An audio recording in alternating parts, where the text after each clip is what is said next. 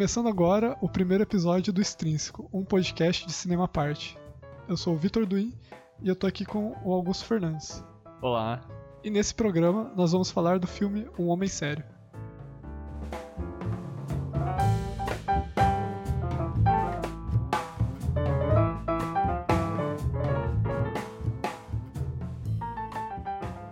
Filme dirigido pelo Ethan e pelo Joel Coen. Os dois são irmãos. E a gente, a gente decidiu falar dele, na verdade, porque é um filme que a gente, é, pesquisando assim, a gente viu que não é um filme muito conhecido deles. É um filme que eles fizeram logo depois de Onde os Fracos Não, Onde os Fracos não Têm Vez, que é o filme que rendeu o Oscar pro, pros dois, né, de melhor filme. E eles fizeram Onde os Fracos Não Têm Vez, depois eles fizeram Quem Me Depois de Ler, que também foi um filme que ficou. Foi, foi mais ou menos, né? Foi, foi bem falado, mas é, não recebeu o mesmo. A, a mesma aclamação de, do, do, anterior. E logo depois eles fizeram o Homem Sério, que é um filme. Acho que um dos filmes mais biográficos deles aí. Que. Porque é, os dois já revelaram assim, em entrevista que foi baseado, assim, muita coisa que muita coisa do filme eles tiraram da da infância deles, né? É, então, eles basearam bastante coisa na infância deles é, para construir esse universo judaico do filme, né? Porque o filme se passa com um protagonista que tem essa presença da religião muito forte na vida dele, da família dele, né? Então, o filme inteiro ele vai para uma vertente é, de uma busca pela, por uma resposta no sentido religioso. É, vamos para a sinopse? Eu só vou ressaltar aqui que a gente não vai fazer nenhuma crítica à religião. talvez talvez é, o meu amigo ateu aqui do, do, meu lado assim, tenha algum apontamento interessante, né? Mas é, não, é, não é a nossa intenção fazer, tipo, fazer nenhuma crítica à religião judaica em si ou a qualquer outro tipo de religião, é, é, que o filme ele, ele pega bastante nesse ponto, assim, porque todo, todo, meio que to, é, todos os personagens é, acabam tendo, de certa forma, alguma relação com o judaísmo, né? É, o, vamos para a sinopse, então. Tá, então o filme se passa no, no interior dos Estados Unidos nos anos 60. É, então a gente tem o protagonista, o protagonista Larry Gopnik, que ele é um professor universitário de física. E quando o filme começa, ele começa junto com alguns incidentes que passam a aparecer na vida do Larry. O primeiro deles, acho que é a, o que a esposa chega para ele do nada e fala que tá trocando ele por um outro cara, que é conhecido da família, né? É, depois, a partir daí, a vida dele vai por água abaixo. É, começam a aparecer várias, várias questões que fazem com que ele comece a duvidar da fé dele, né? E é uma mais bizarra que a outra, né? E os irmãos Coen até já falaram que quando eles estavam escrevendo o filme, a maior diversão para eles era ficar descobrindo novas formas de infernizar com a vida do Larry, né? Tipo, porque esses acontecimentos, apesar de serem bem trágicos, assim, na vida dele e só causar desgraça, é, para nós espectadores que estamos assistindo, apesar da gente sentir empatia pelo Larry, a gente acha extremamente cômico, porque é uma, é uma coisa mais bizarra que a outra, né? Tipo, são acontecimentos não muito comuns, assim, na vida. Então, o filme, na verdade, ele. O personagem do Larry ele é tomado por. A vida dele é tomada pelo caos, assim. E o plot, assim, a, a, a, trama vai andando conforme ele vai buscando, tentando buscar e dar significado para esses acontecimentos bizarros aí que vai acontecendo com ele. O, tanto é que o filme acaba sendo separado, o, o, os, três, os três atos, assim, se é que se pode colocar dessa forma, é, são separados pelos três encontros que o Larry tem com os rabinos da comunidade judaica ali que ele pertence. E, e vai, na verdade vai escalonando, né? Ele começa com um rabino mais novo, aí que, que tenta trazer ali, é, fazer o Larry é, se contentar com a vida da forma como, como ela é, sem tentar buscar grandes respostas. Aí ele passa por um, um rabino um, tanto, um, pouco mais um pouco mais velho, assim, que acaba contando uma, uma história, um caso que aconteceu com um conhecido dele. E até chegar no Marshak, que é o, o seria ali o mestre de to... o mestre é o Megazord ali do dos rabinos que eu não sei se acaba. Eu acho que o silêncio dele acaba dizendo muito mais do que o, o todo, todas as falas ali do, dos outros dois, né? Dos, dos, dois anteriores. Acho que não precisa nem dizer, né, que a gente vai falar spoilers do filme, né? tipo, acho que esse é implícito, assim. Acho que a gente não consegue falar muito do que a gente quer sem, sem estragar a experiência de quem não assistiu. Mas é. Acho importante, assim, quem não assistiu ver antes de ouvir. Porque a visão que a gente tem de um filme sempre muda, né? Talvez se você ouvir a nossa visão acaba influenciando na maneira que você assiste o filme. Enfim. É, vamos falar do, da abertura. É, o filme, na verdade, ele, ele começa com um prólogo, mas antes do prólogo tem uma, uma citação que os irmãos Coen incluem, assim, no, como primeiro, seria a primeira cena ali, enquanto é, a neve ainda está caindo na noite. Na verdade, ele, ele, a, a citação diz: Receba com simplicidade tudo o que acontece com você. Logo após isso, né, o filme abre com um conto, um antigo conto polonês que os irmãos escolheram colocar aí como é, sendo o, o, um evento completamente não ligado com a trama principal mesmo, mas é, a gente acha que diz muito sobre a história, né? Bom, esse prólogo aí, ele, ele se passa alguns séculos anteriores, né? No presente. Eles passam todo em hebraico, né? É, e ele vai mostrar ali dois personagens, né? Um casal que o, o cara ele chega de uma nevasca e fala para a mulher que acabou de se encontrar com um antigo amigo deles. E a mulher questiona ele porque esse cara supostamente está morto. Já há três anos.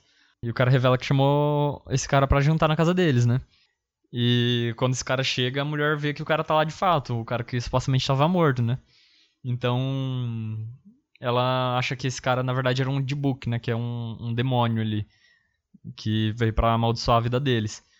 É, enfim, o conto se desenrola ali chega no final ela esfaqueia o cara, achando que ele é um demônio.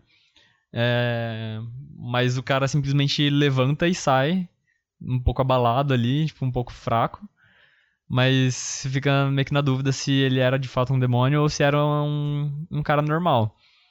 É, independente do que acontecesse, acho que isso revelaria que os dois estavam amaldiçoados, assim, porque ou então o, o demônio vai passar a amaldiçoar a vida dos caras, ou então a mulher acabou de matar um inocente, né? Então, acho que qualquer uma de, que seja a conclusão desse conto, é, a vida deles já, já desandou ali, né? Mas é uma coisa que eu acho legal nesse, nesse conto, assim, é que a todo momento o marido dela, ele se coloca como sendo um homem racional. Inclusive ele mesmo fala isso. Ele fala assim, ah, é... É impossível que esse homem que eu acabei de encontrar seja um demônio, que ele tenha morrido há três anos atrás, porque isso não é uma coisa que acontece no mundo real, sabe? Isso é fantasia. E a todo momento que a, a, a esposa dele apresenta os argumentos é, que, po que possa indicar que o, que o velho lá, que o senhor é, era um demônio, possa ser um demônio, ele, re, ele retruca com essa coisa da racionalidade, como, como se através, como se essas, é, essa, esse posicionamento racional fosse superior a qualquer tipo de posicionamento, a, a crença da esposa. E até quando o, o senhor lá se levanta e, e sai andando, porque quando, quando ele é esfaqueado, ele não, ele não sangra imediatamente. A, a faca entra, assim, por, um, por quase por um milésimo de segundo ali. O, você vê que o cara tá quase acreditando que o cara é um demônio, porque ele não sangra. E ele até, ele até dá risada e ele não reage com dor. Ele continua falando normalmente. Até que dá um, é, passa um tempo ali e começa a surgir uma, um círculo de sangue na, na, no peito dele e ele levanta e vai embora. E enquanto a mulher é, fica feliz assim por ter se livrado do demônio, o, o marido dela fica preocupado porque vão encontrar o corpo morto no dia seguinte e isso vai trazer problemas para eles, né? Bom, é esse prólogo, assim, ele não tem nada a ver com o resto da história, né? Tipo, são personagens antigos que não tem relação alguma com os personagens da história principal. Mas é, acho que ele demonstra muito do que vai vir a ser o filme, né? Que é uma família ali dentro da, de uma comunidade religiosa que... A família não, né? Mas especialmente o protagonista, que passa a ver sua vida ir ladeira abaixo conforme vários acontecimentos vão surgindo que vão transformando a vida dele, fazendo ele questionar a fé que ele tem no Deus dele, né? Então, na verdade, existem alguns arcos ali que vão acontecendo com o Larry que vão colocando a todo momento ele em, é, é, se questionando. Assim. Eu, uma coisa que a gente estava comentando antes de gravar, que uma das coisas que ele mais fala é o que, como que é? O, o que está acontecendo. E o filme pode ser resumido, assim, a história do Larry pode ser resumida a isso, né?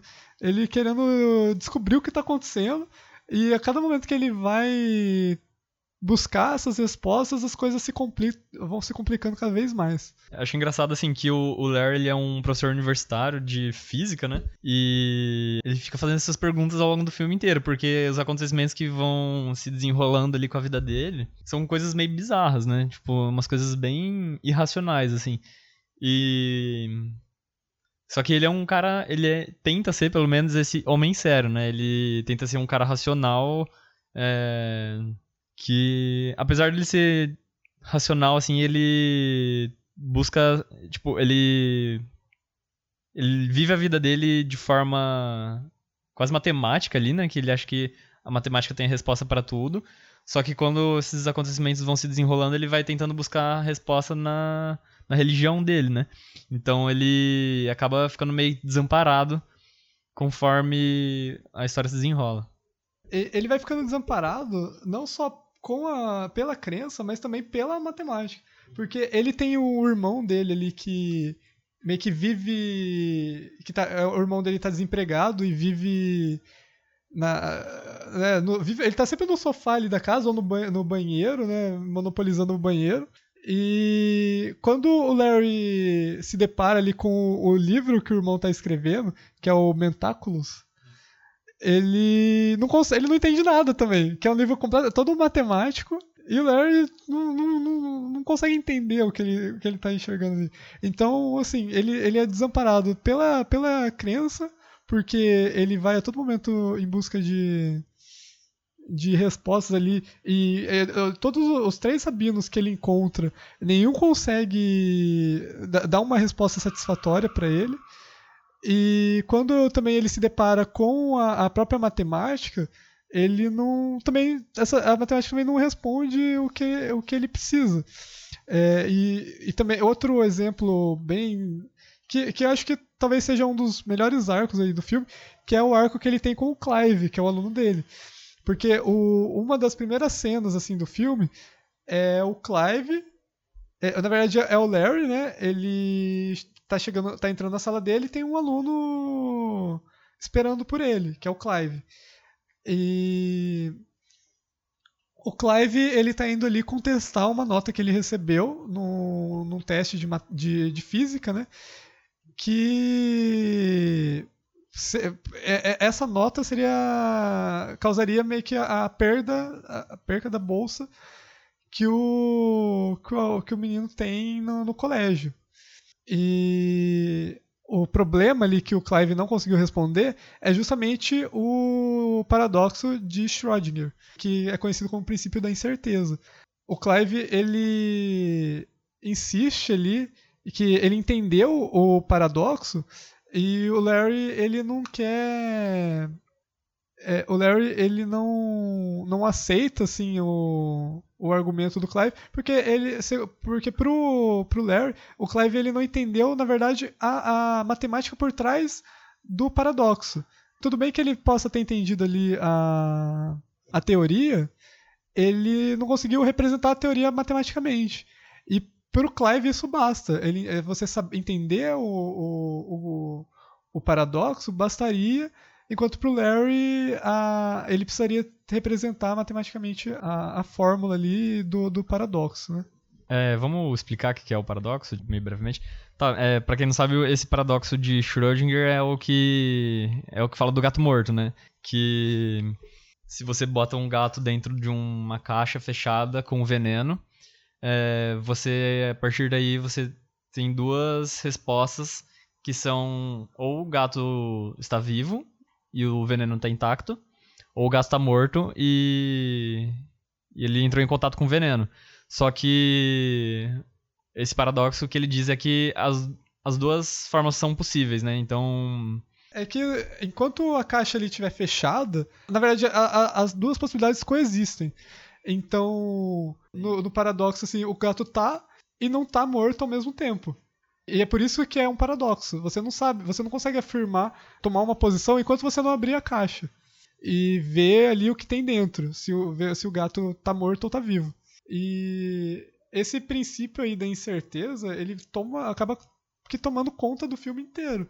Porque o, o Clive, ele. Logo depois que ele deixa a sala do, do Larry, ele deixa uma carta ali com um envelope, na verdade, com dinheiro. Na verdade, você não sabe se foi ele que deixou, né? Na verdade, tá evidente que foi ele, né? É um. Que foi. Não só pro Larry, pro público em geral, né? Acho que tá bem claro que foi o Clive que deixou aquele envelope com dinheiro tentando subornar o Larry a mudar a nota dele. E aí quando o Larry vai tentar questionar o Clive, porque o Larry até então ele é essa figura incorruptível, né? Ele é esse cara supostamente sério que tenta ser correto, assim. Ele não vai aceitar o, o suborno ali do Clive para mudar a nota dele. Se o Clive não tirou a nota que ele precisava, azar dele, sabe? Ele tá fazendo as coisas conforme a regra. E ele se recusa a, a pisar fora da linha, assim. E ao mesmo tempo que o Clive ele estaria, entre aspas, subornando o Larry, embora pro público, assim, pra gente, fica meio claro, assim, que, que o Larry é, que o Larry está sendo subornado. Inclusive, o Larry até chama depois o Clive, né? A, a próxima cena com, dos dois é de novo na sala do Larry, o, o Larry chamando o Clive pra, pra, pra confrontar ele. Falando assim, ó, você deixou esse, esse envelope e você vai ser punido por isso. E o Larry e o Clive, ele nega qualquer relação ali dele com, com o dinheiro. E o encontro, o segundo encontro do Clive com o Larry acaba sendo talvez o encontro mais emblemático do filme, porque o Larry chama o Clive para confrontar ele com por causa do, do envelope de dinheiro, né? E o, o Larry ele, ele diz exatamente assim: a gente sabe o que você fez. E o Clive corrige o Larry, fala assim: eu sei o que eu fiz. E o Larry acaba meio que se estressando aí, porque o Clive tá fazendo joguinho com ele, né? E logo em seguida, o Clive, ele diz que ele diz Mirsu Meiser. E o Larry não, não entende nada, né? Tipo, o Larry fica ali boiando, fala assim, o que, que você tá falando? E, na verdade, o que o, Larry, o, o Clive tá dizendo é mera superstição, senhor. Que é Mir Surmais Sir. E, e, o que prova é que, na verdade, o Larry não faz ideia do que está acontecendo. E quem, quem tá no controle ali é o Clive.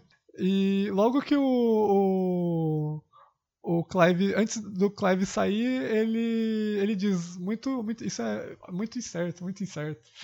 E, e você vê nessa cena, assim, que na verdade o que o Larry, na verdade, acha que entende, na verdade ele não entende nada. Ele tá só. Ele tá só. Parece que como se ele estivesse se enganando o tempo todo nessa busca aí por respostas, quando na verdade ele não recebe nenhuma resposta de fato.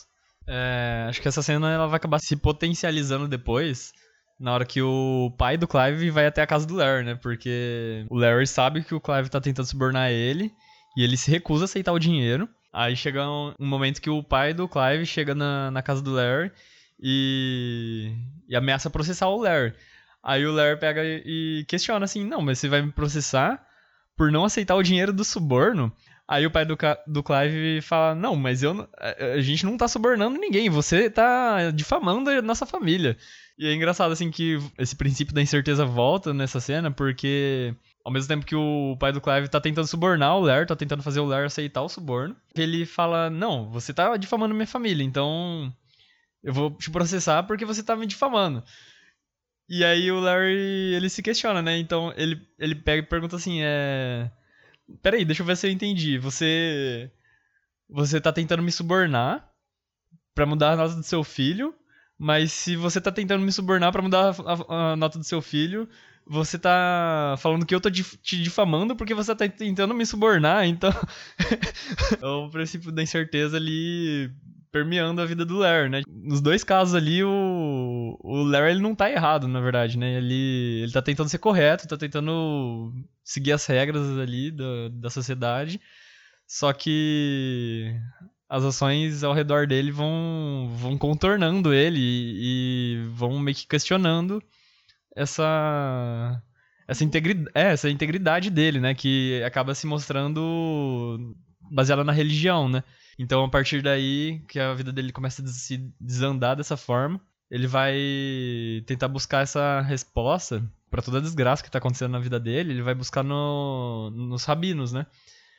Acho que a gente pode falar uns 20 minutos só dos três rabinos. Antes de falar dos rabinos, é importante, assim, o, o, esse arco aí do, do Clive, ele é um só de várias outras coisas que estão acontecendo com o Larry né, ao mesmo tempo, assim, porque é, enquanto, enquanto tá tendo essa questão aí do, do Clive estar subornando e não estar subornando ao mesmo tempo, é, a esposa do Larry tá querendo se divorciar porque ela estaria ali tendo um caso com o amigo da família que é o Cy Abelman. É, no, logo no começo do filme se estabelece que o filho dele vai passar pelo bar mitzvah é, daqui, a duas, é, daqui duas semanas, né? E a filha dele ali talvez seja a personagem menos presente, né?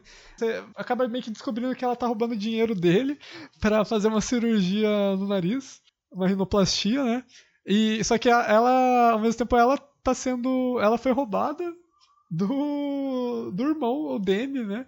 Porque o Demi ele tem ele tem algumas dívidas ali com o fornecedor do, da sala dele, né? Enfim, tem esses casos, né? O, o, vizinho do Larry é uma coisa boba, assim, mas é uma coisa que vai, vai tomando proporções também, porque o Larry, a, a vizinhança ali do Larry não tem cercas e nem não tem muros, né? Então uma casa não, é, não tem nada que separa assim fisicamente uma casa da outra. E tem ali o gramado, né? Mas não tem nenhuma separação, não tem nenhuma divisória. E o Larry começa a se incomodar porque o vizinho dele anda cortando a grama do lado dele, da, no, no que seria ali o terreno dele. E além disso ainda, o Larry ele tá esperando por uma é como se fosse uma promoção ali, né, na, na escola. É, ele é um professor temporário, ele viraria um professor regular ali no, no colégio, e ele tá esperando essa resposta que nunca vem.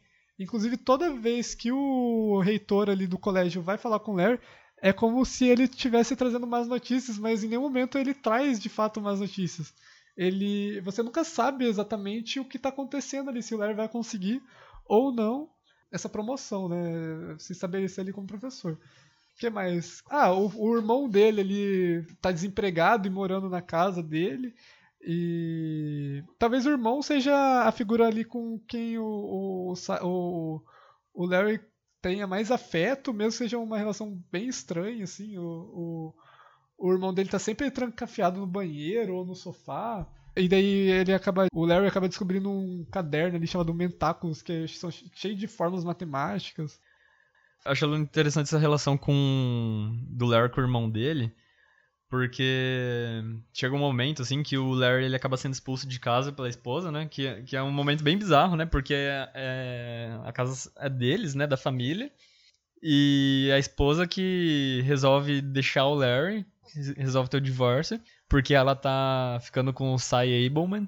E de repente eles se deparam numa questão que o Larry tem que sair da casa ainda, sabe? E o Sai ele tem uma mansão gigantesca assim, que ele mora sozinho porque ele é viúvo e e ainda chega, chega numa questão que o Larry tem que deixar para pra casa, que é uma casa minúscula, assim, e tem que morar com o irmão num, num motel, assim. Eles acabam sendo expulsos ali, né? É só um, um, ponto aí. Antes, logo que, o, que, a, que a esposa dele anuncia ali o divórcio pro Larry, a primeira coisa que o Larry pergunta, o que tá acontecendo?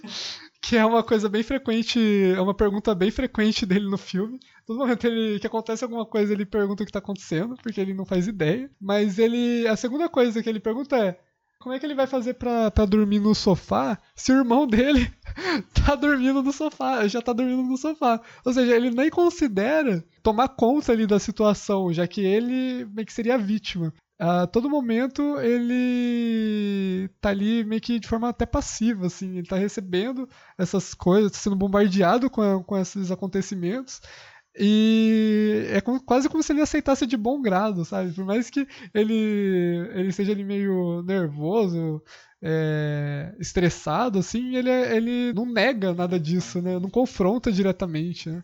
E, e é legal, assim, que quando ele tenta confrontar alguma coisa, que é, tem alguns pontos específicos no filme que ele tenta confrontar, porque em geral ele é um protagonista bem passivo, assim, as coisas acontecem com ele e não é ele que leva a história adiante, né? É, são os arredores dele ali, os personagens secundários, que vão causando transtorno na vida dele, que vão levando a história para frente. Porque ele em si, ele só recebe essas, esses acontecimentos, ele não toma providência de nada. Mas quando ele tenta tomar providência de alguma coisa, por exemplo, no caso do vizinho que você citou, é, ele vai ele vai falar com o vizinho, tipo, falar, não, você tá cortando a grama do meu lado aqui. Só que ele vai todo amedrontado, né? Porque o vizinho é caçador. Ele chega da caçada com, com um viado gigantesco em cima do carro, né? Tipo, meio bizarro, assim. Aí, quando ele vai confrontar o vizinho, o cara tá com a cara fechada assim e fala, não, é a divisória é ali na árvore. Aí o Larry fala, não, a divisória não é na árvore. ninguém, ninguém falou isso, né? Ele fala, não, a divisória é na árvore. então, e aí depois o Larry olha a árvore e fala assim, não, mas mesmo se for na árvore, você tá cortando o meu lado. e aí o cara fala, não, a divisória é na árvore. e tipo... É, e fica por isso, o Larry não consegue tomar controle de nada, sabe? E é o mesmo exemplo quando ele tenta questionar o pai do Clive, né? Que o, o pai do Clive tá tentando subornar ele e aí ele fala, não, você tá tentando me subornar, eu não vou mudar a nota do seu filho. E aí o pai do Clive vira o jogo para ele e fala, não, você tá, você tá me difamando, eu vou te processar porque você tá me difamando, sabe? Então, em momento algum, o Larry consegue tomar controle da situação. Ele, ele fica sempre. É, ele, ele sempre é vítima, assim, e. Por mais que em alguns pontos ele tenta fazer alguma coisa, eh, não é o suficiente, sabe? É, é sempre inútil o, o, a tentativa dele. Então, tudo isso culmina com o Larry tentando buscar essa, a, uma resposta para a vida dele, né? Para a desgraça que tá acontecendo na vida dele na religião. Então ele ele marca para se encontrar com o rabino, né, para buscar conselhos. Só que quando ele chega lá, o rabino na verdade estava ocupado e mandou o rabino júnior, o estagiário lá. Então, o primeiro rabino ele ele ouve o Larry, né? E como ele não tem muita sabedoria, ele tá meio que começando ali, ele pede pro Larry olhar pro estacionamento. que é um estacionamento banal e e, meio ridículo, assim. E ele, ele fala que é uma mera questão de ponto de vista, né? De perspectiva. E aí ele começa a olhar para o estacionamento e fica deslumbrado, né? Mas, tipo, só funciona para ele, porque o Larry que tá passando por toda a desgraça, tipo, fala, meu, esse cara tá, tá viajando. Só que mais pra frente ele vai tentar olhar as coisas com um ponto de vista diferente. Ele vai tentar mudar a perspectiva dele, só que ele vê que isso não basta, né? É, foi um conselho meio infundado ali. É engraçado porque é como se essa ideia, essa primeira frase assim do filme, de você simplesmente aceitar tudo que te acontece é, fosse a, cada vez mais sendo reforçada durante todo o filme. E esse primeiro rabino, como, como o Augusto disse, ele fica, né, é, vislumbrado ali com, com a imagem do estacionamento, mas o Larry acaba saindo mais confuso do que entrou, né? Ele vai ali atrás de respostas e ele só fica mais, mais estressado, assim é, com, com essa falta aí de. de ah, essa falta quase, quase, quase como se fosse uma falta de compromisso aí com, com esse Rabino Júnior em ajudar o, o Larry, né? E, essa falta de comprometimento dele na causa. Então, é, no primeiro no primeiro olhar assim, é como se esses esse primeiro encontro ele fosse inútil para inútil pra trama, inútil pra tudo, né? Porque não faz avançar em nada a história, mas ao mesmo tempo ele revela muito do que do que é o filme em si, né? O filme, Os Irmãos Coen, eu acho que em nenhum momento, assim, e não só nesse filme como nos outros, eles buscam trazer alguma, algum tipo de resposta para qualquer tipo de questionamento, assim. Eles são muito mais é, questionadores do que essas pessoas que vão trazer um ponto de vista e vão afirmar ou vão bater o martelo no final.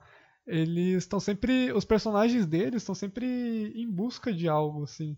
Eles estão sempre é, procurando alguma coisa e por mais que o mundo e o universo em volta deles seja caótico, Talvez é, parece que é, é, isso, essa busca que mantém ele. mantém a sanidade deles.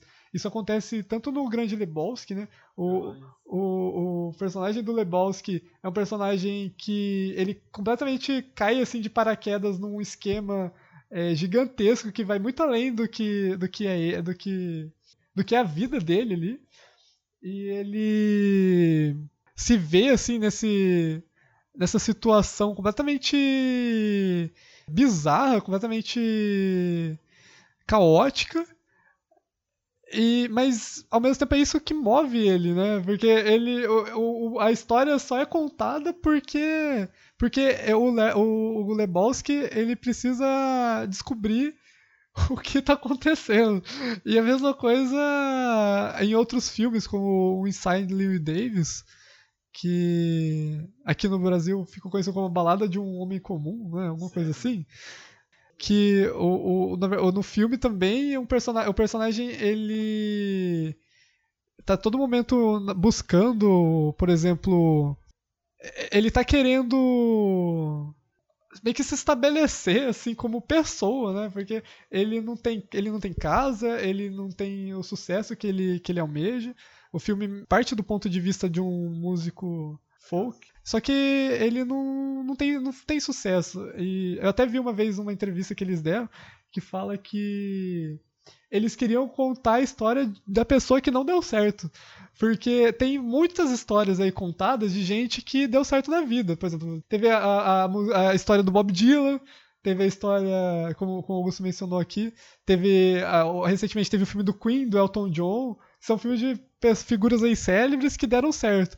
E os Coen pegaram e falaram assim: não, quer saber? A gente quer contar a história do cara que não deu certo, do cara, do cara que é fracassado. Acho engraçado porque agora que você falou, a gente para pra rever os filmes dos irmãos Coen. Grande parte da, dos filmes deles tem essa figura do cara fracassado, né? Se for pegar o Fargo, por exemplo, o protagonista que arma todo o esquema lá para sequestrar a própria mulher, ele é um cara fracassado, que, que ele não tem controle de nada e, no, e quando ele tenta sequestrar a própria mulher para tentar dinheiro, tirar dinheiro do sogro, ele fracassa também e vira um, um esquema de crimes gigantescos ali, do qual ele não tem controle, né? Do qual ele passa a ser inserido e não tem controle de nada, assim, é, é aquele mundo do crime passa a, a brigar diretamente com ele, né? Tipo, com, a, com as intenções dele. Isso acaba voltando, assim, no Grande Lebowski, que o cara é um cara comum e se vê dentro desse esquema gigantesco, né? Que também é de sequestro, aliás. E acho que até de certa forma o Onde os Fracos Não Tem Vez, né? Que é um filme mais diferente deles, assim, que é mais sério. Mas o personagem do, do Josh Brolin ali, ele. Ele acha aquele dinheiro lá e ele tenta se safar com ele. Mas ele passa a ser perseguido por um assassino de sangue frio, sabe? Tipo, e. Então, direto, é, você vai, vai voltar na, na filmografia deles, né?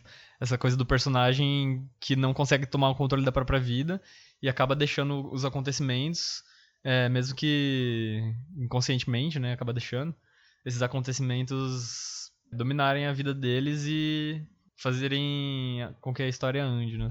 Até no, no Onde os Fracos Não Tem Vez, não só o personagem, do, o personagem do Josh Brolin, mas o Tommy Lee Jones ali.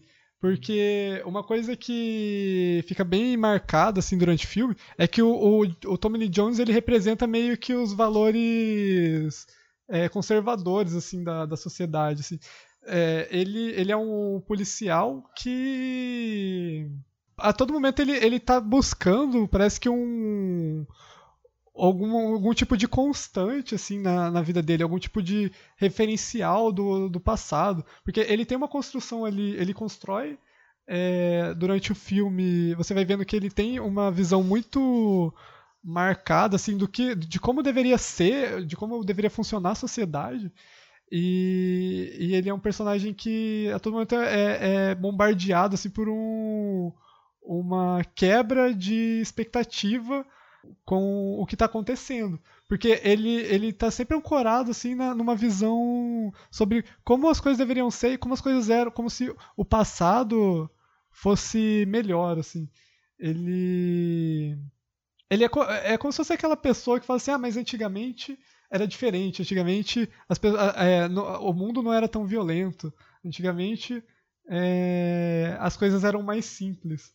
Ele tá todo momento meio que procurando essas coisas mais simples, esse mundo mais puro, assim, mas que não existe. Tipo, o, o filme inteiro mostra que, que o filme todo meio que tá todo momento provando pro, pro Tommy Lee Jones, pro personagem do Tommy Lee Jones, que, que esse mundo, assim, não, não existe mais. E, e depois ele passa a, a se questionar se esse mundo sequer existiu. Porque uma, a, o diálogo final, assim, é bem emblemático no, no Onde os Fracos Não Tem Vez, porque ele tá conversando ali, né, com, com a mulher dele, mas é, tem uma hora que ele tá conversando com o irmão dele, né, que ele fala assim, ah, porque o tio, é, porque assim, no passado as coisas, o, o, o, as pessoas não eram tão violentas, o mundo não era tão violento quanto é hoje, e o irmão dele lembra assim, ah, mas você, você lembra o que aconteceu com o nosso tio? Que ele fala assim, meu, nosso tio ele morreu assim na porta de casa porque tentaram invadir. Então ele, ele, acho que nesse ponto assim, ele começa a, a, se questionar: poxa, será que o mundo que eu, que eu imagino ser ideal ele não existe? tipo, ele nunca existiu esse passado, é, esse passado puro, assim, esse passado mais simples e que, que eu tenho assim tão forte na minha memória, ele talvez não seja tudo isso que, que eu imagino que seja.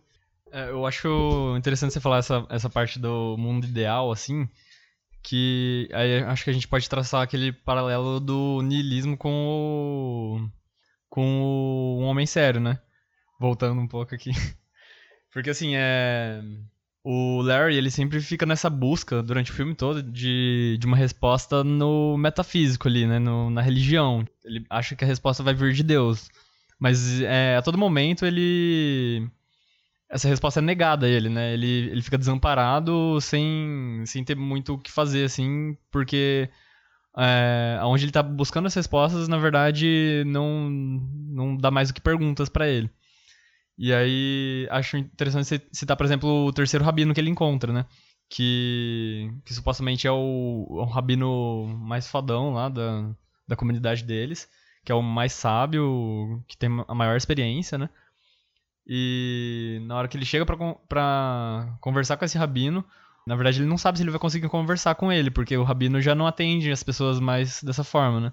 Ele só conversa com os meninos do bar mitzvah lá. Então o Larry, ele acaba tentando ali falar com esse cara, porque é como se fosse a última solução ali para a vida dele, porque até então ele já tinha conversado com dois rabinos e não tinha chegado a conclusão alguma.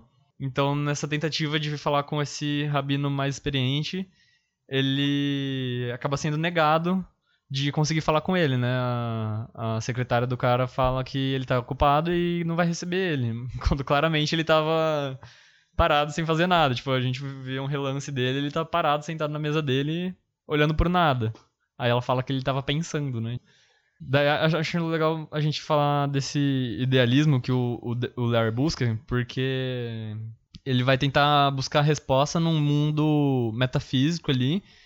É, eu não sei, na verdade, se o Larry ele tá buscando alguma compensação assim nesse mundo metafísico, porque ele a todo momento ele é instigado a meio que confiar assim, a ter fé, né? Ele, ele é sempre sempre que ele busca alguma algum, alguma pergunta, ele, sempre que ele, ele busca alguma resposta para esse ou, tenta, ou ele tenta botar, é, ou ele tenta ordenar esse caos que a vida dele está se tornando, ele é aconselhado a, a, a se manter firme na sua fé. Na verdade, uma, uma questão assim bem, bem pertinente no, no, nos estudos do, do, do Nietzsche é esse é, é esse questionamento tipo, de, de fé em quê, sabe? O que, o que acreditar? Como, como a gente delineia assim, os valores morais? Como, como a gente define o que seria certo e o que seria errado?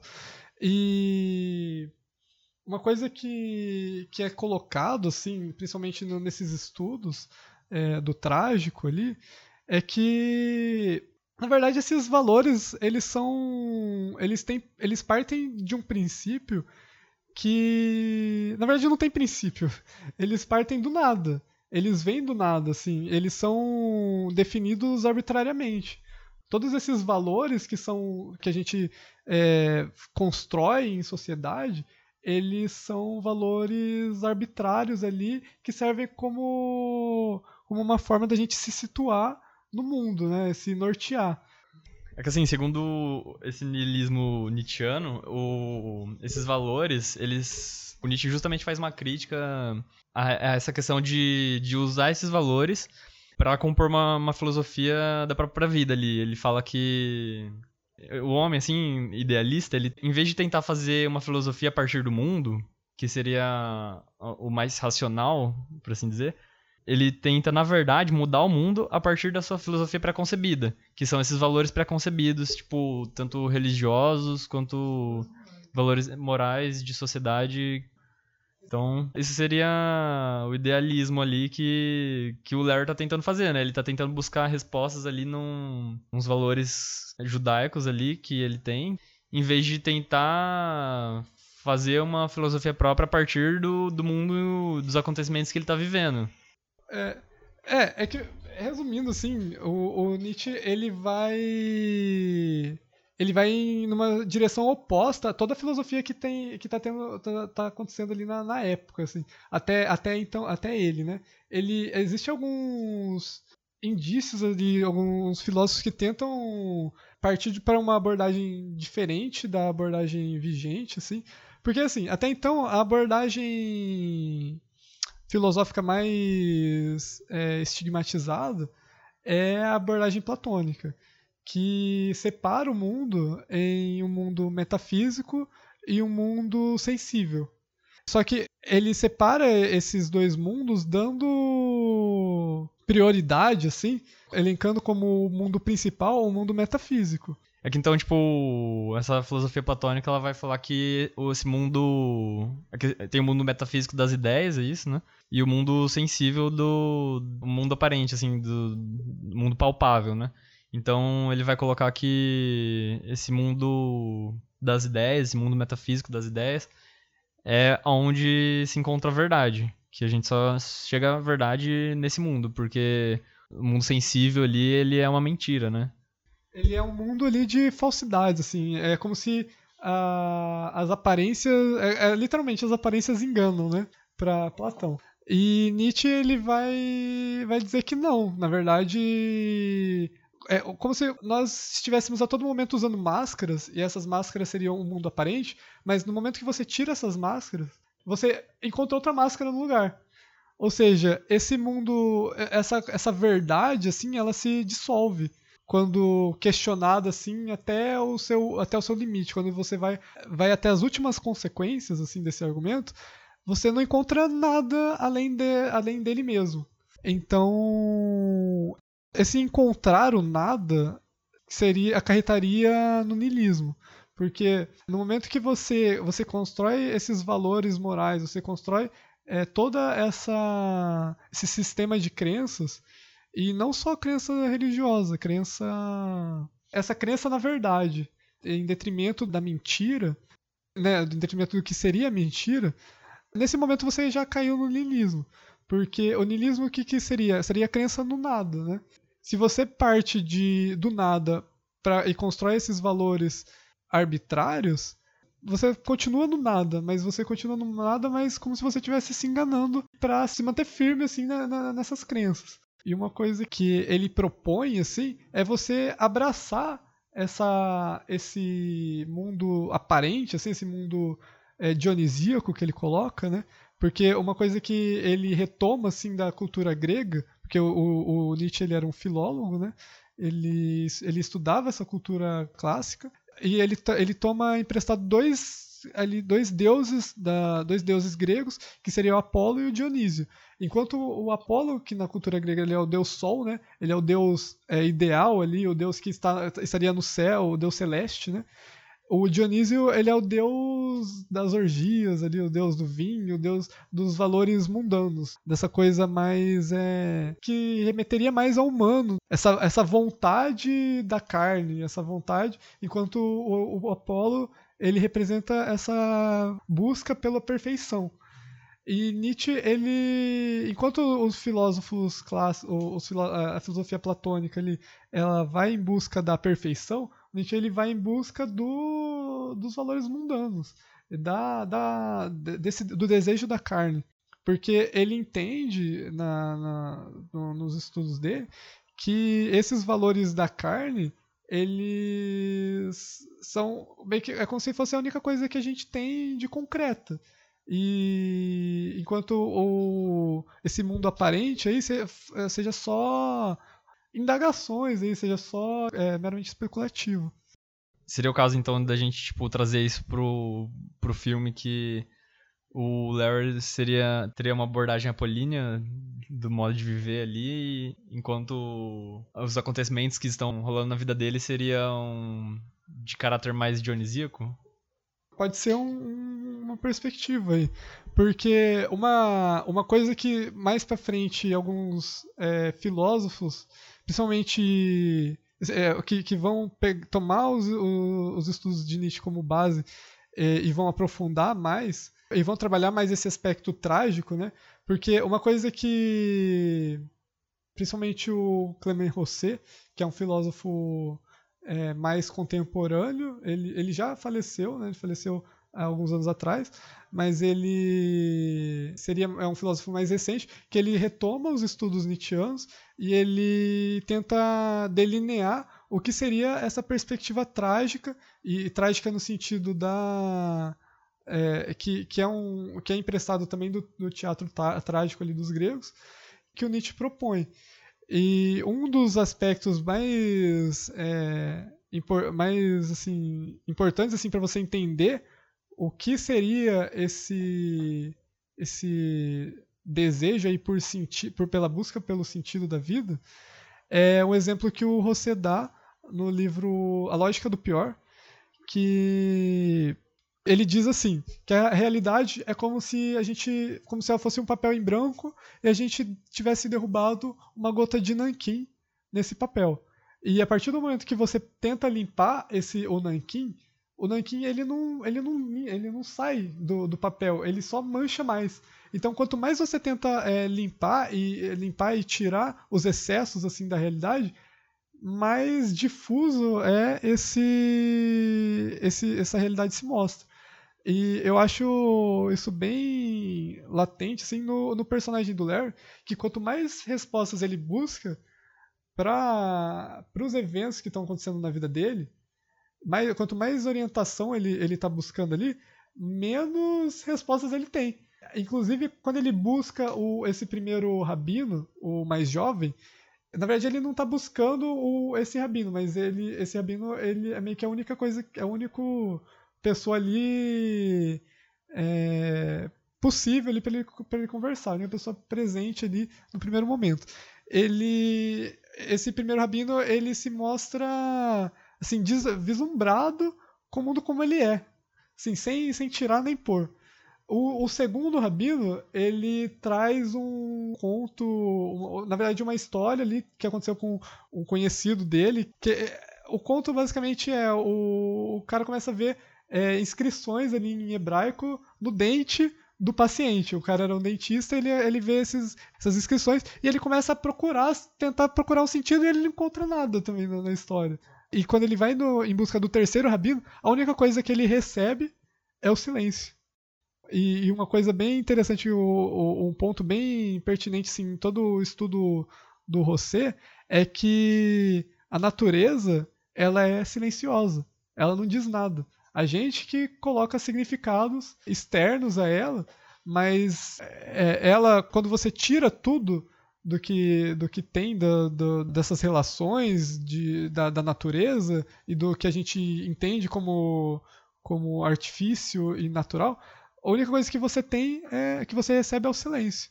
É, que essa característica fica marcante também não só no, na, na busca pelos rabinos, né, por essa resposta é, através dos rabinos, mas também no final do filme, né, quando ele aconteceu várias coisas na vida dele ali que fizeram com que a vida dele fosse por água abaixo ali, ele chegou no, no fundo do poço, basicamente. Ele perdeu praticamente tudo ali, ele perdeu a família, ele ele tá para ser demitido ali do, do emprego, né, por causa das cartas anônimas que, que, a, que a universidade está recebendo a respeito dele. E o irmão tá sempre à beira da prisão ali, né, à beira de ser preso. Enfim, é, ele vai perdendo tudo ao longo do filme.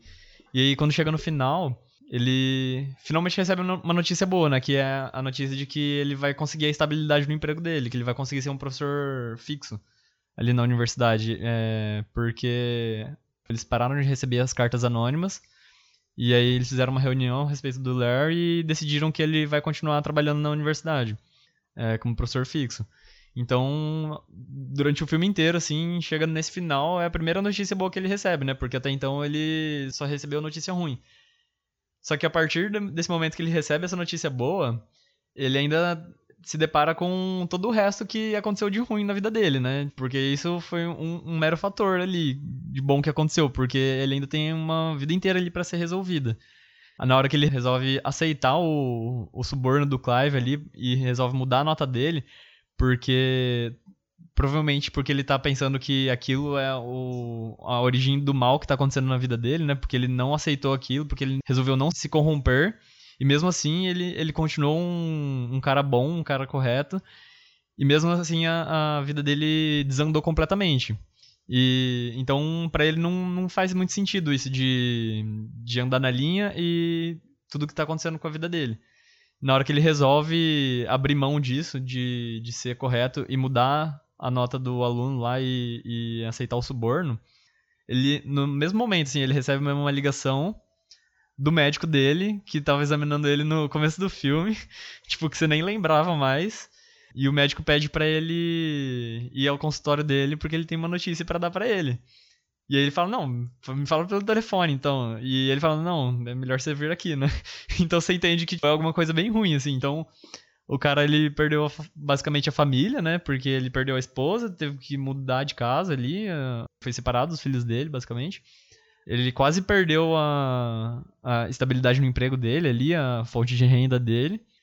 E chega nesse momento, ele, ele perde também a saúde, né? Que é, o, é um dos três pontos que compõem o, o livro de Jó. Que é basicamente no que a história se baseia, assim. E aí, além de chegar nesse final do médico, o filho dele tá na escola, assim, e eles se depara com um furacão chegando para destruir a cidade inteira. Então, é... o, o final acho que é a desgraça total ali, né? Se até então não tinha desgraça suficiente, chega no final e você vê que tá, tá tudo perdido ali, né? Ele não teve resposta, ele ficou nesse silêncio e não só o silêncio, né? Ele ficou na beira da morte ali, de uma forma ou de outra, né?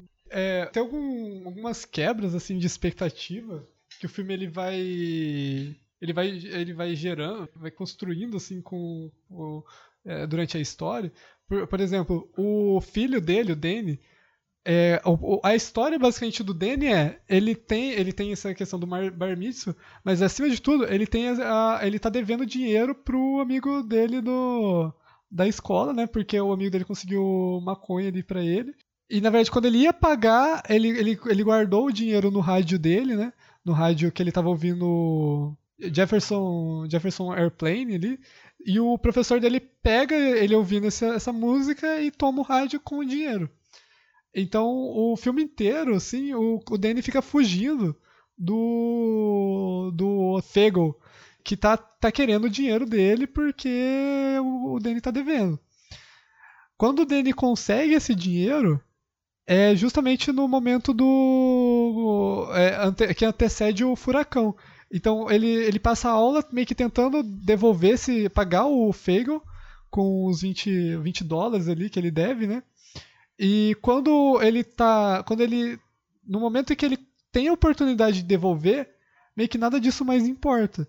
Porque o Fagel, ele. Eles estão. Na verdade, eles estão.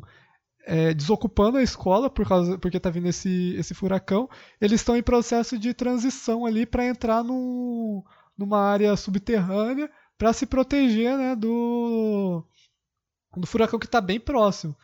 Então, e quando essa, essa, essa trama aí vai se resolver, o Fagel não tá nem aí mais pro dinheiro. Porque ele só consegue olhar pro furacão. E assim, e da, da, da, mesma forma, o reitor do colégio, durante toda a história, ele parece que ele tá trazendo uma notícia ruim. O, tem o. Pro, pro Larry.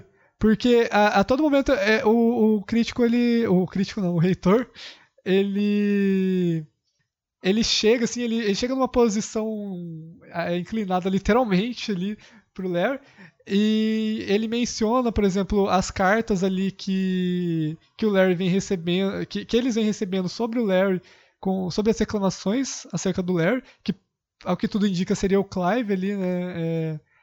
É, que tentando sabotar o Larry, por, por, pelo Larry não aceitar o suborno. E a história toda vai meio que te dizendo, olha, o Larry não vai conseguir, não vai conseguir se estabelecer ali como professor. E no final, ele recebe a notícia de que o, o de que ele na verdade conseguiu e que fizeram a reunião e ele vai conseguir se tornar professor fixo ali no, no, na universidade.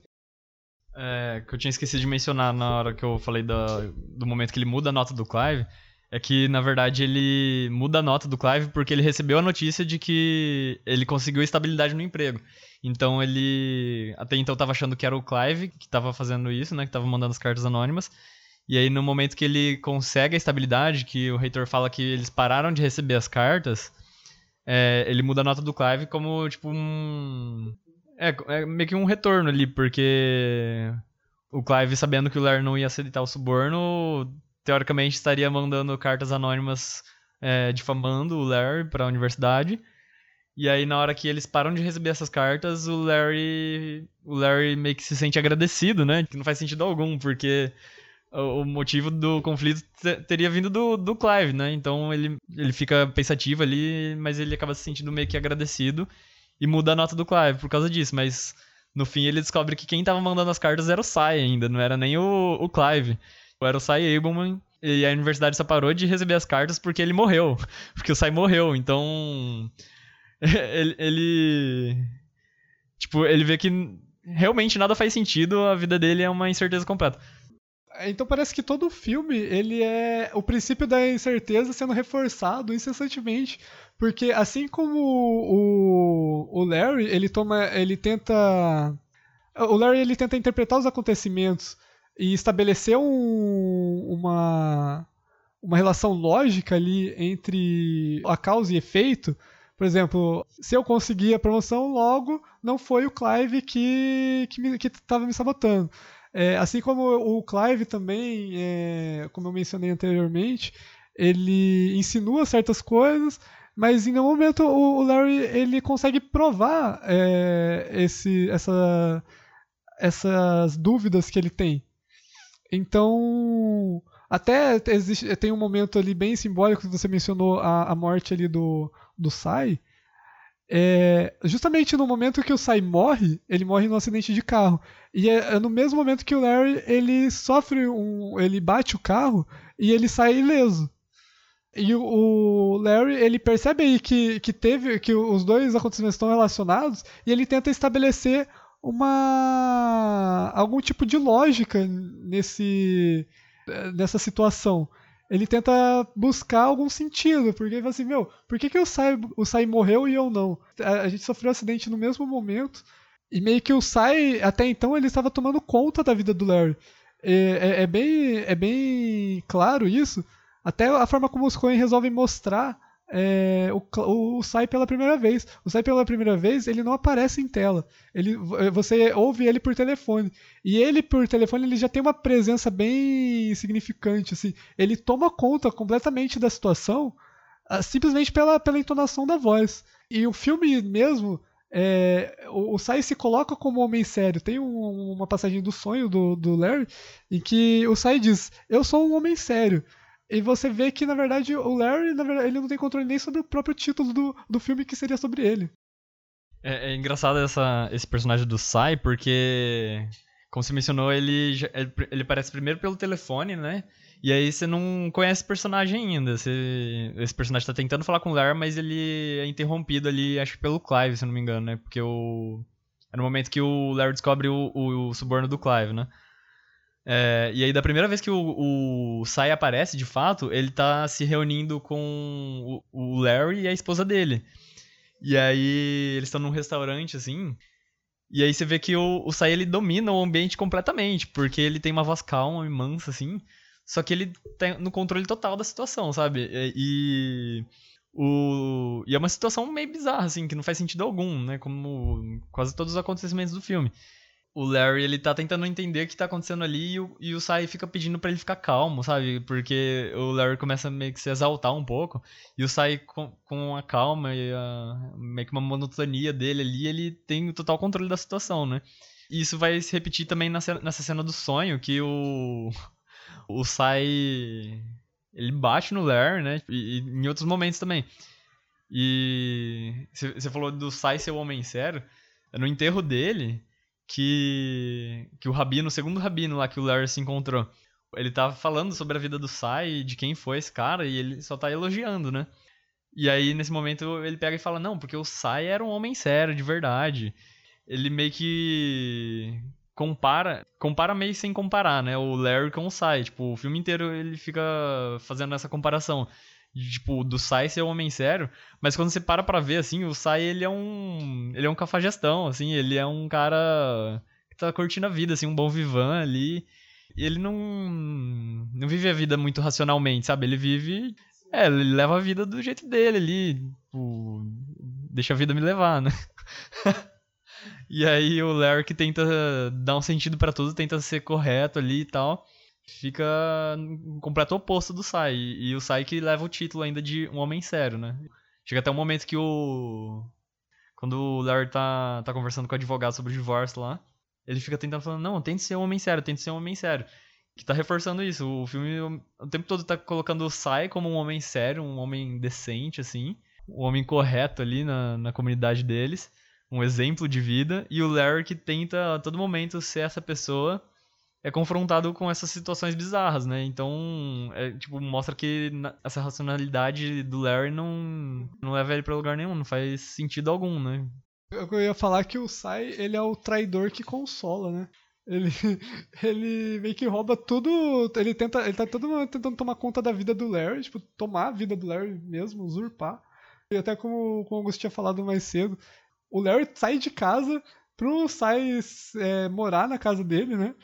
E o, o Sai também que coage a esposa a pedir o, o ritual de, é, de divórcio ali. E é como você disse, o Sai ele não, não representa em nenhum momento é, os valores é, bem, bem recebidos assim, pela sociedade. Quem está todo momento buscando esses valores é o, é o Larry mesmo.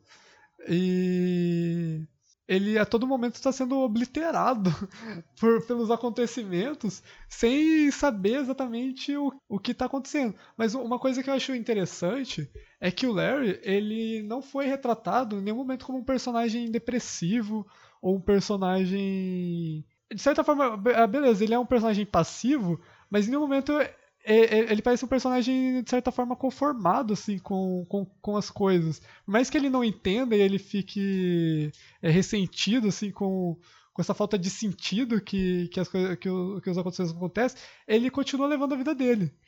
Então, de certa forma, ele é um personagem que aprova a vida ali de, de uma certa forma, mas que ele não, não tenha controle algum e não entenda exatamente o que está acontecendo. Eu acho que aí a gente pode traçar o, o paralelo com o livro de Jó do, do Antigo Testamento, na qual a, a história do Homem Sério foi baseada, né? Ele tem muitas relações, assim, com o, com esse filme O Homem Sério, porque, resumindo, assim, o Jó, ele era esse cara devoto a Deus, né? Ele era hebreu, e é um homem correto, um homem sério, assim ele tinha riqueza, saúde e família, né? Que ele tinha muitos servos, ele tinha uma fazenda gigantesca, assim, muitos animais, é, plantações e uma casa grande, uma família grande, tudo mais. E certo dia, Satanás chega para Deus e questiona a fé de Jó, porque Deus ele fica se gabando pela fé de Jó, né? A fé que Jó tem nele. E aí o Satanás chega para questionar essa fé. Ele fala assim: "Não, ele só tem essa fé em você porque ele tem tudo isso, ele tem toda essa riqueza aqui, toda essa esse esses bens. É, então, se você me permitir, eu vou tirar tudo isso dele e a gente vai ver se ele continua com essa fé de verdade. É, aí ao longo da história o, o Satanás ele ele tira tudo tudo que Jó tem na vida, né? Tipo, e Deus permite isso, é, é, como se eles estivessem meio que apostando a fé de Jó ali. Aí, enfim, o, o, o Jó ele perde, perde todos os animais da fazenda dele, toda a plantação lá. É, é, todos os servos dele morrem. E aí, em determinado momento, ele perde todos os filhos também. Acho que, se eu não me engano, a esposa dele ab abandona ele, não lembro se ela morre ou abandona ele. E os filhos deles, dele todos morrem. E para piorar, ele perde também a saúde, né? Tipo, ele perdeu a riqueza, a família e por fim ele perde a saúde, né? Ele começa a ficar com feridas pelo corpo tal, fica debilitado. E em, em momento algum ele questiona a fé de Deus, né? Tipo, a fé em Deus. Ele continua devoto a Deus. E aí, depois que ele perdeu tudo, assim, chegam três amigos para ele e fala assim: "Não, você fez alguma coisa de errado para para tá para tá recebendo isso, sabe?" Tipo, isso é uma punição de Deus. Porque Deus não ia deixar isso acontecer se você não tivesse feito alguma coisa de errado. E ele continua. E ele começa a questionar a justiça de Deus, assim, né? Tipo, a, a noção de justiça de Deus. Ele fala, não, é. Eu fui justo, né? Tipo, eu fui, eu fui bom. E Deus me tirou tudo. Só que ainda assim ele continua tendo. Ele continua temente a Deus. Então chega esse quarto amigo, o Eliu, que fala assim: que eles não entendem porque Deus permite que tais coisas aconteçam mas Deus jamais faria uma maldade, né? E aí é nesse momento que, que, o, que o Jó se depara com essa fala que quando ele vai questionar a fé, tipo, ele vai questionar a, a bondade de Deus, porque até então ele não tinha feito nada de errado, né? Tipo, Deus tirou tudo dele, tipo, Satanás tirou tudo dele com a permissão de Deus. E ele não tinha feito nada de errado, ele era devoto a Deus. E aí nesse momento que que Deus aparece assim num redemoinho que aí tem relação com, com o final do filme. Deus aparece num redemoinho gigantesco, assim, tipo, mostrando a sua grandeza, a sua força. E fala que. Basicamente, ele fala que o Jó é um, é um mero, mero humano, assim, e que Deus criou tudo e, e todos. E o Jó não, não entende o que acontece no mundo, né? Tipo, e aí ele, ele fala ele fala do mundo todo como, como, como, diversos detalhes assim que ele criou, que ele tem controle de tudo, porque ele é todo poderoso, e que o Jó não tem que entender, que o, Jó ele tem que ter fé e, e, acreditar em Deus, sabe? Tipo, que ele é o todo poderoso. E aí o, o Jó diante dessa imagem gigantesca assim, desse redemoinho e tal, ele ele ele volta a ser humilde, né? E ele ele pede desculpa a Deus E aí, depois de um tempo, ele recebe tudo que ele tinha em dobro, sabe? Ele ele ganha uma família nova, muito maior do que antes, ele ganha, tipo, riquezas muito maiores das que, das que ele tinha antes, e ele viveu por muitos anos, sabe? Ele morreu muito velho. Como se fosse uma recompensa que Deus deu para ele por ter se humilhado ali, se demonstrado humilde diante da, da figura dele. Só que a, história da Bíblia, ela tem uma moral diferente do, do filme, né? Tipo, acho que os irmãos Coen, eles justamente usam essa história para subverter a moral que, que é passada ali. Porque no, no Antigo Testamento lá, o Jó, ele... A partir do momento que ele volta a ser humilde, né? Que ele não questiona mais Deus nem nada, ele pede desculpas a Deus. É, depois disso, Deus restaura tudo que ele perdeu, né? E dá muito mais. Então, a moral bíblica, assim, seria que, que você não, não, não deve deixar de ter fé.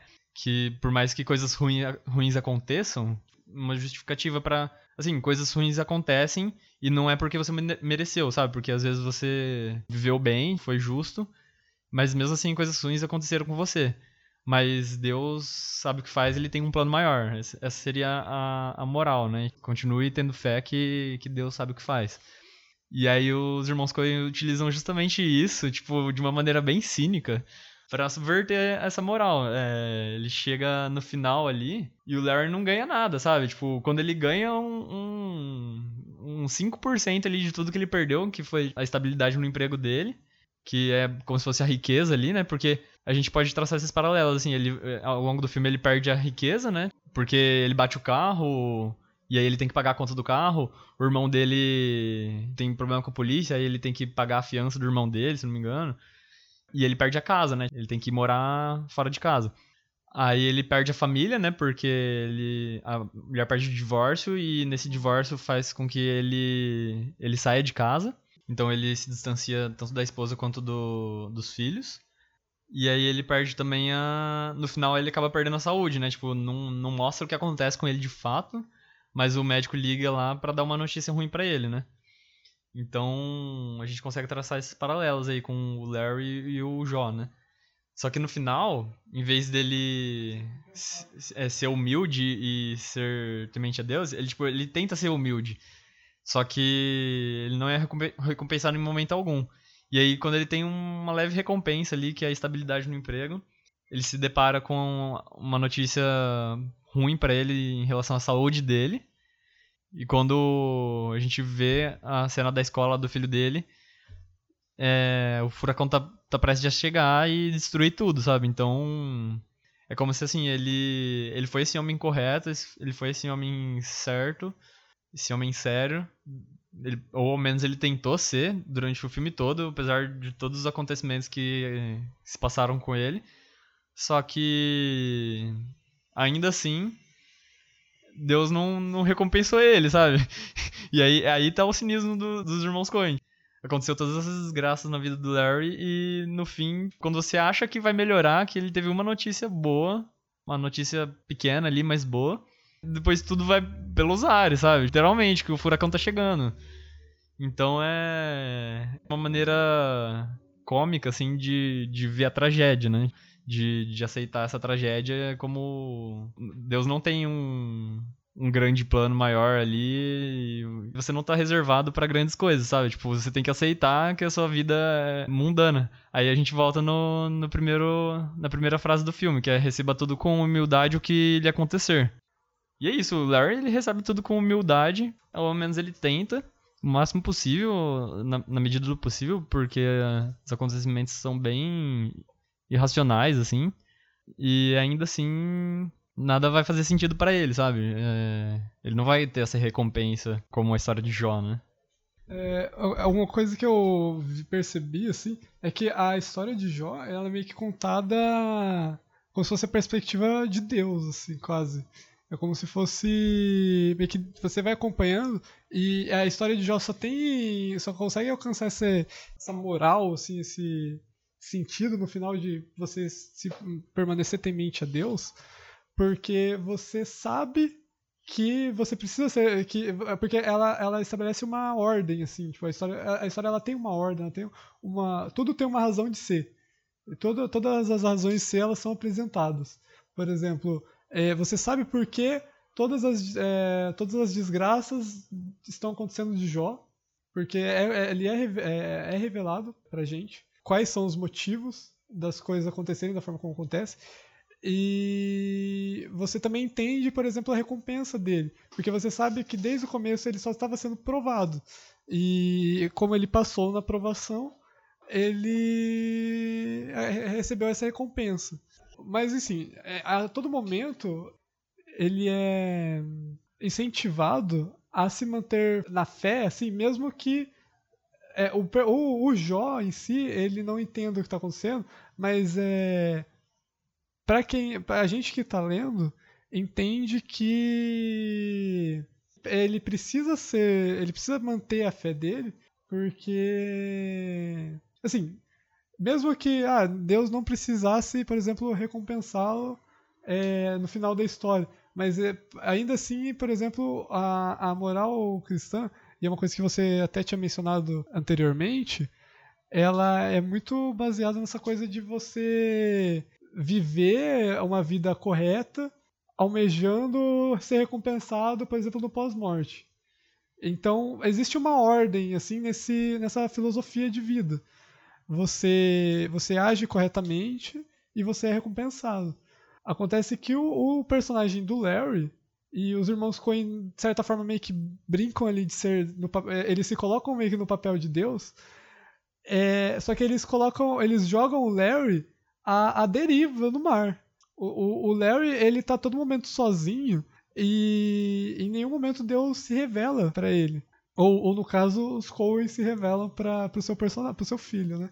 Então, talvez seja a, a, o ponto assim mais é, que, que, mais se distancie as duas histórias seja essa.